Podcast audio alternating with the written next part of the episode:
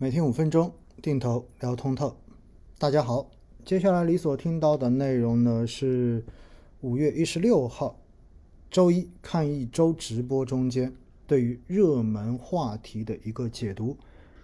五月十一号，国家统计局发布的数据显示呢，四月份 CPI 同比上涨了百分之二点一，环比上涨了百分之零点四。可以说 CPI 哈，我们终于又回到了二以上的区间。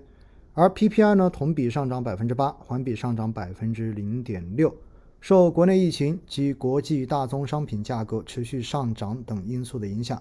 油价、鲜果、鸡蛋和猪肉价格对 CPI 的环比构成了正向的拉动，带动了 CPI 的走高。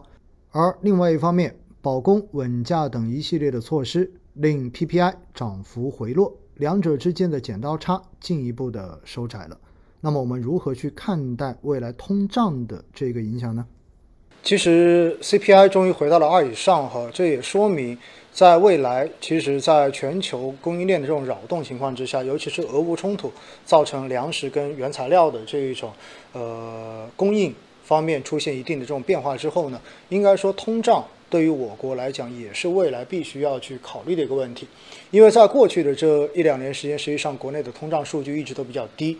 呃，其根本的原因是因为我们的整个猪的周期刚好是往下的，因此呢，呃，看上去我们的通胀的压力似乎不大，但是因为上游原材料的这种价格上涨呢，就造成了我们的 PPI 一直都非常的高。那 PPI 跟 CPI 的这种剪刀差，在过去的这一两年变得非常高，造成的结果就是实体经济实际上，尤其是中间的这一块中游这一块，那么他们的利润其实压力就会比较大一点。那现在的话呢，慢慢的我们可以看到，这个成本可能逐渐的开始从，呃上游向中游以及下游在传导了。所以未来哈，呃，应该说我们的 CPI 目前看的话，还是一个可控的一个状态。但是大家可能要关注，就是是不是猪周期？那经过了一年多两年的这种调整之后，有可能也要开始见底了。那我们知道，中国的 CPI 其实最大的一个权重就是猪肉的价格。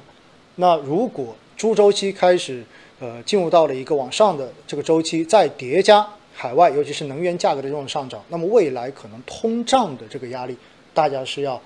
多去关注一点的。嗯，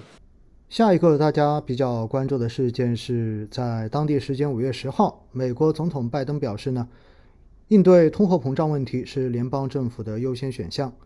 他可能会取消对中国进口商品征收的部分关税。以帮助控制美国不断上涨的消费者价格。受制于美国国内通胀的这个压力，近期呢，美国贸易代表办公室启动对第一轮五百亿美元商品关税清单行动的法定复核程序。那么大概率哈，相关的这种关税可能会被取消。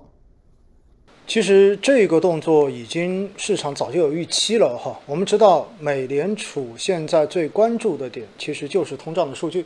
那美国最新公布的这一个 CPI 数据的话呢，是八点三，虽然比上一个月稍微的回落一回落了一点，但是这个回落的速度应该说是低于市场预期的，就是大家可能觉得它应该会要回得更快一些，但是呢，很明显这个数据不达预期之后哈，那么嗯，大家就会去想到美联储从今年三月份开始的这一种收水的速度到底会变成什么样子？那我们都知道哈，如果美国加息。对于全球来讲的话，其实都是无风险收益率的一个扰动，因为我们看到美债利率上的非常的快，对吧？那现在做出对于中国的部分的这种进口商品，然后免征关税，就是这种附加关税，其实说到底的话呢，是美国要解决它自己的通胀问题而做出的这样的一个动作。那减完之后肯定会对它有好处了。对吧？因为价格会降低嘛。那对于我国的出口的相关的这一些公司来讲的话，肯定也是正面的消息。但是实际上呢，我们还是要明白一点哈，中美之间的这一个博弈，在未来可能仍然是一个长期的，会一直存在的这样的现象，并不会因为短期的这样子的一个减免关税，可能大家就觉得会不会发生根本性的变化。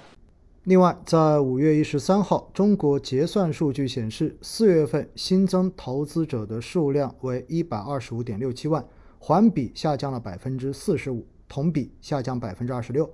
A 股上证指数四月下跌了百分之六点三一，赚钱效应是比较差的。可能这是导致投资者入市不积极的因素之一。除此之外呢，或是受到了季节性因素的影响，近几年三月份一般是新增投资者数量的阶段性高点，而四月份的数据往往都会回归平淡。其实这仍然是投资中间的人性体现哈，那就是绝大多数人都是追涨杀跌的。说到底呢。很多的投资人之所以会参与到市场的投资，比如说去股市开户，或者说参与到基金的投资，并不是因为他们本身对股市有多少的研究，对基金有多少的了解，而是看到身边的人有赚到钱了，所以被吸引进来而已。因此呢，我们看到的是从今年开始，前面的这几个月时间，A 股整体的表现一直都是在往下回落的。那么在这样的情况之下呢，赚钱效应确实是不好的。当然，虽然上周我们看到市场是有明显的这种反弹，对吧？但是今年以来，如果没有记错的话呢，主要的权益类基金指数的这种跌幅都在百分之二十以上，而有一些宽基的指数呢，可能在百分之三十以上的这种跌幅。因此，今年其实是很难看到有赚钱效应的，但亏钱效应可能会比较多。是。那在亏钱效应非常多的情况之下，那肯定会第一。本身在市场里面的很多人，他如果对于市场的长期逻辑并不是那么认同的话，那么这种时候呢，可能恐慌情绪会让他们离开这个市场，这是一种。那么第二种的话呢，在目前这样的市场之下，既然赚钱的人很少，基本上都是亏钱的，那么这就意味着他们也会把这种情绪放射出去，影响到身边的人。那么身边的这些人的话呢，尤其是在现在本身经济的这一个前景。可能大家都会多多少少不那么乐观的情况之下呢，大家避险的情绪会来得更加的明显一些。所以在这样的情况之下呢，当然会越来越少的人进到市场开户，然后开始参与投资。所以说到底哈，我觉得大家每次看到这些数据的时候，我们要反向去理解。大家真的可以去关关注，就是刚才主持人提到的这个数据。如果我们看到经常报告这个数据说屡创新高，对吧？刷新了历史极值，那么入市的人又如何如何多？这种时候实际上是投资风险在大幅增长的时候。但是回过头来，像这么大的跌幅，对吧？同比百分之四十五以上的这种跌幅，那么这种跌幅哦，环比啊，环比百分之四十五的这种跌幅，其实说白了就是现在已经越来越少的人愿意去参与投资了。但是这个时候或许。恰好是真正值得去开始布局的时候。